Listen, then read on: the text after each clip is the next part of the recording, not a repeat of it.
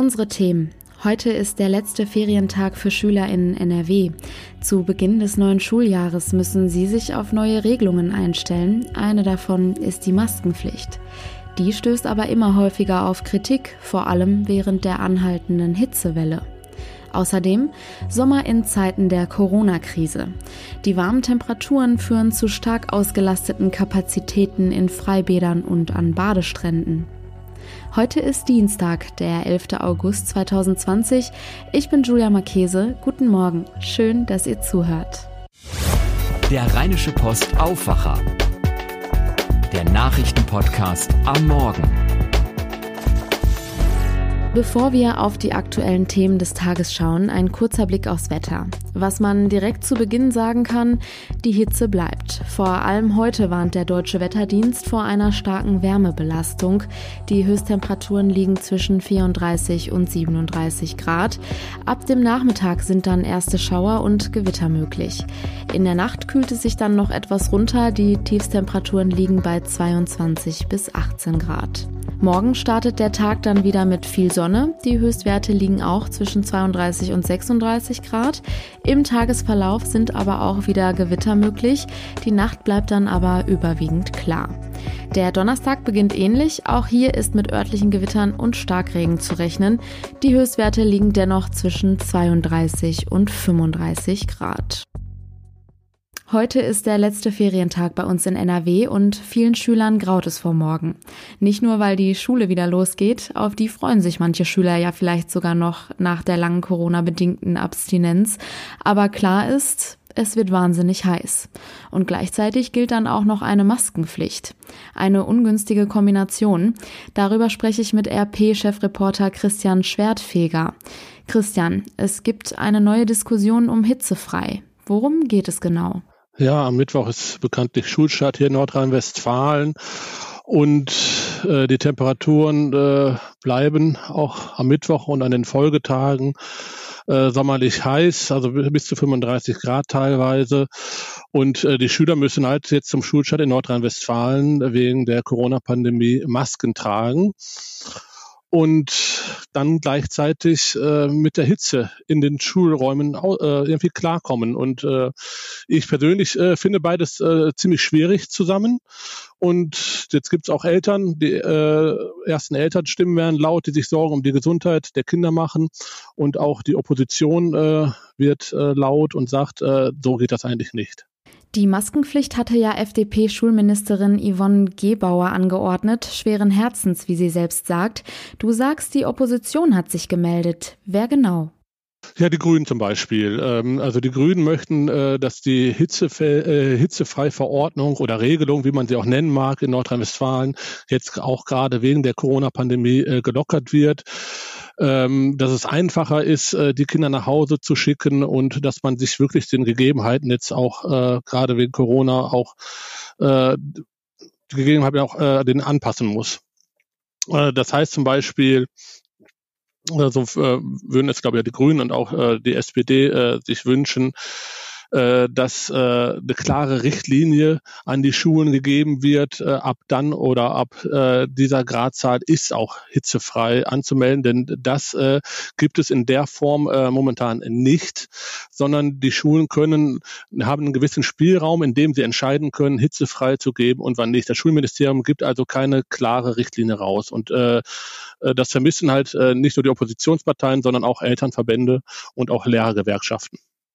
Aber ist das nicht besser, wenn die Schulen das individuell entscheiden können? Je nach Gebäude kann es ja bei 30 Grad Außentemperatur im Klassenzimmer noch angenehm sein oder schon unerträglich.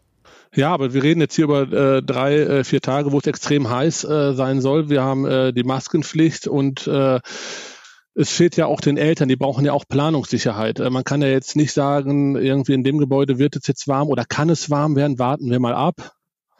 Äh, sondern äh, man muss ja für die Eltern wie ich schon gerade sagte, eine Sicherheit an die Hand geben, äh, dass sie wissen, dass ihre Kinder dann äh, auch nach Hause kommen. Sonst stehen dann wieder die Eltern äh, wieder da, wissen nicht, wo sie ihre Kinder unterbringen sollen. Die eine Schule macht's, die andere Schule macht's nicht. Äh, man weiß es aus der Vergangenheit, dass äh, solche, ich sag mal, Wischiwaschi-Regelungen, wo jeder machen kann, was er will, im Grunde eigentlich immer nur zu großem Unmut geführt haben. Und in meiner Sicht, also persönlich, äh, wäre es absolut sinnvoll, eine klare Regelung zu geben, gerade wegen der Maskenpflicht, die momentan herrscht, dass wir, äh, sagen wir, ab 27 Grad Zimmertemperatur äh, landesweit äh, äh, hitzefrei gegeben werden muss. Danke, Christian. Nach der Schule ins Freibad. Das wäre ja immerhin was bei der Hitze. Auch der ein oder andere Erwachsene sehnt sich bestimmt nach einer Abkühlung zum Feierabend. Doch in Ballungsräumen geht das leider nicht so gut, denn Freibäder und Badestrände haben dort wegen Corona viel zu wenig Kapazitäten für die vielen Badewilligen. Das hat man besonders am Wochenende gesehen, zum Beispiel in Düsseldorf. Arne Lieb beobachtet die Situation für die Lokalredaktion. Arne, wie groß ist denn das Problem? Genau, also der Düsseldorfer ist nicht anders als andere Menschen. Wenn es schweineheiß ist, zieht es ihn in Richtung Wasser. Und das ist dieses Jahr aber echt schwierig. Die ähm, städtischen Freibäder haben alle so ein System, wo man sich einen Slot übers Internet buchen muss. Und das geht nur drei Tage vorher. Und diese Slots werden immer Mitternacht freigeschaltet und sind dann wohl nach wenigen Minuten weg, wenn man nicht gerade Frühschwimmen vom 6 Uhr bis 9 Uhr morgens machen will oder so. Aber so für den klassischen Nachmittags-Freibad-Rumlieger, da muss man sich halt mega beeilen. Und dann gibt es halt noch als zweite Alternative gibt es noch die Strandbäder am Unterbacher See, aber auch die dürfen nur ein Drittel ihrer Kapazität momentan öffnen, also auch da ist relativ schnell ausverkauft. Viele denken sich nun, was soll ich ins Freibad gehen? Es gibt doch ein Gewässer vor der Haustür, nämlich der Rhein. Ja, das muss am Wochenende teilweise wirklich krass gewesen sein, berichten uns Anwohner. Ähm, klar, viele Menschen haben sich gedacht, die Rheinstrände sind super schön, sind sie ja auch und auch eine, eine tolle Art, jetzt diese Rekordhitze zu überstehen. Und das ist auch alles erstmal wunderbar, aber dann haben sich auch viele Menschen gedacht, dann kann ich ja auch gleich in den Rhein reingehen. Der Rhein hat ja ein relativ flaches Ufer, man kann da so gut reingehen und auch bis zum Knien da drin stehen. Und das äh, lockt halt sehr, sehr viele Menschen ins Wasser. Und das Problem ist, ähm, der Rhein ist erheblich gefährlicher, als man denkt. Das zumindest sagen übereinstimmend alle Menschen, die sich damit auskennen. Wenn man bis zu den Knien reingeht, wo ist denn das Problem? Der Rhein ist erheblich gefährlicher, als man denkt. Und äh, das Problem sind ziemlich tückische Strömungen und die entstehen vor allem in der Nähe dieser Kribben, also dieser Landzungen aus Kies, die da so reinragen.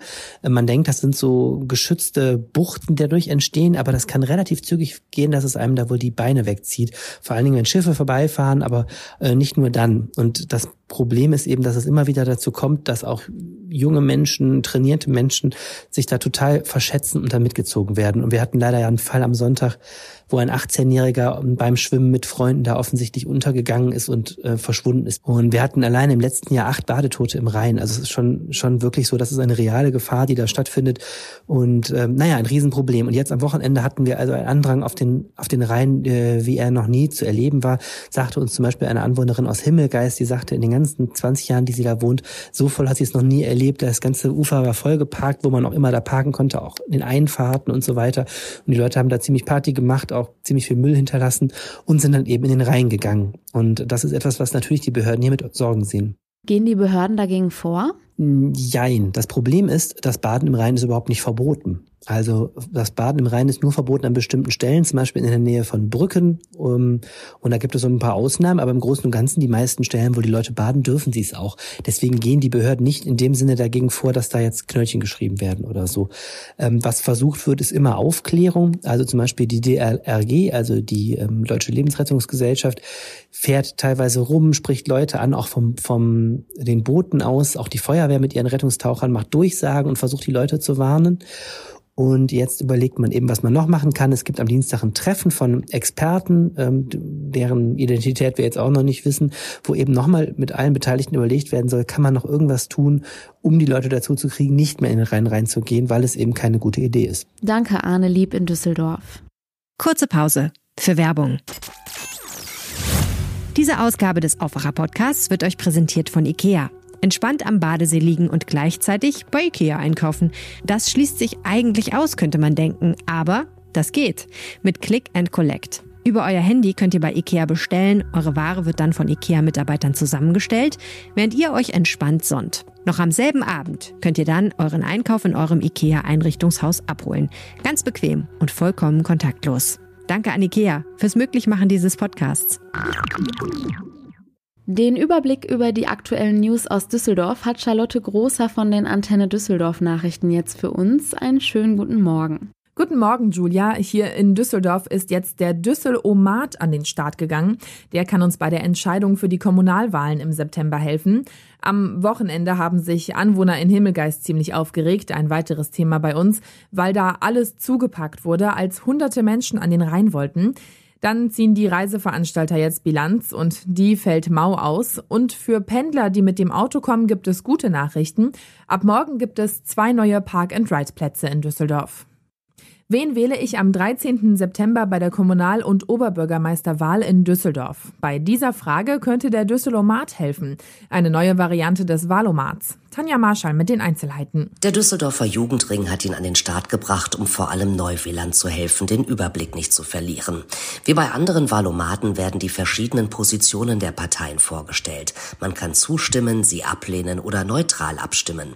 Am Ende sieht man, mit welchen Parteien es die meisten Übereinstimmungen gibt. Einige kleinere Parteien fehlen aktuell noch, sie sollen aber bald auch mit ihren Positionen online sein.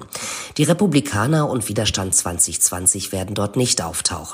Man arbeite nicht mit Verschwörungstheoretikern und fremdenfeindlichen Parteien zusammen, heißt es.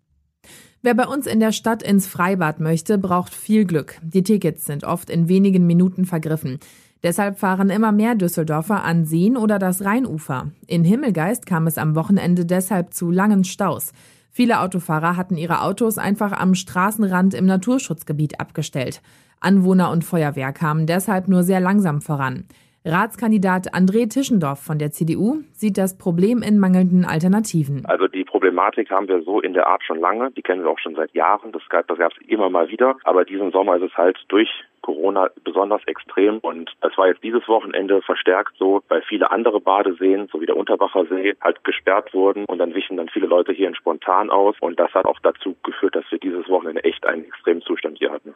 Tischendorf fordert Anliegerstraßen und Verkehrskadetten, um die Situation in Himmelgeist zu beruhigen.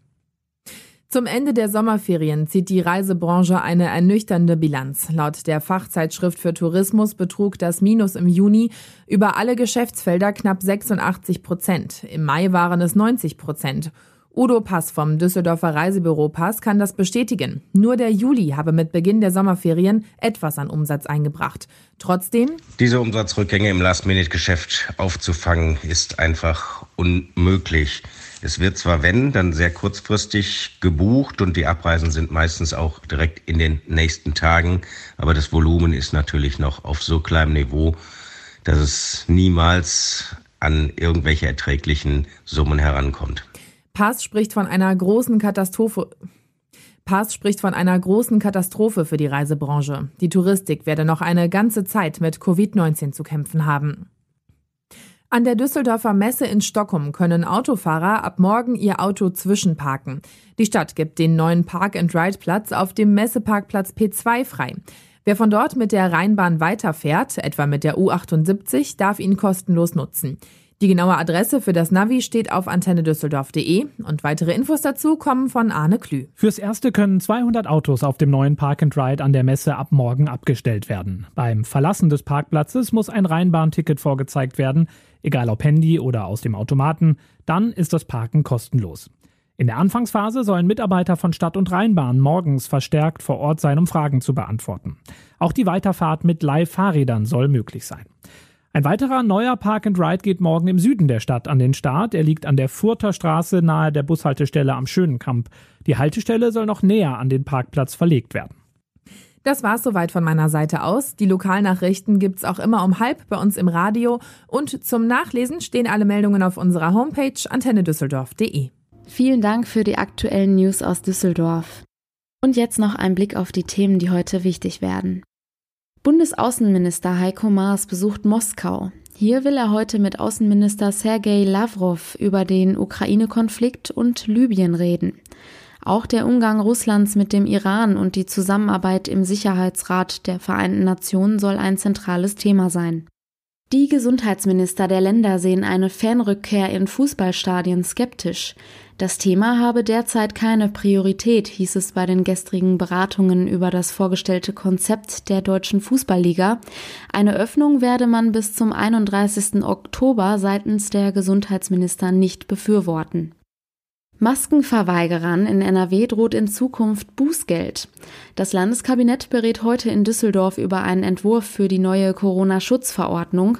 Die aktuelle Fassung gilt nur noch bis Mitternacht. Die neue samt Maskenbußgeld würde dann bereits ab morgen in Kraft treten.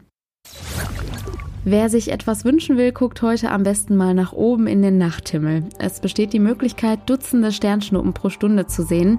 Der Grund, der Sternschnuppenstrom der Perseiden erreicht in den nächsten beiden Nächten seinen Höhepunkt. Wach bleiben lohnt sich. Und das war der Rheinische Post Aufwacher vom 11. August 2020. Bei Fragen, Lob, Kritik oder auch Themenvorschlägen schreibt uns an aufwacher.rp-online.de. Am Nachmittag gibt es dann noch wie gewohnt das Aufwacher-Update von uns. Mein Name ist Julia Marchese. Habt einen schönen Dienstag. Macht's gut. Ciao. Mehr bei uns im Netz www.rp-online.de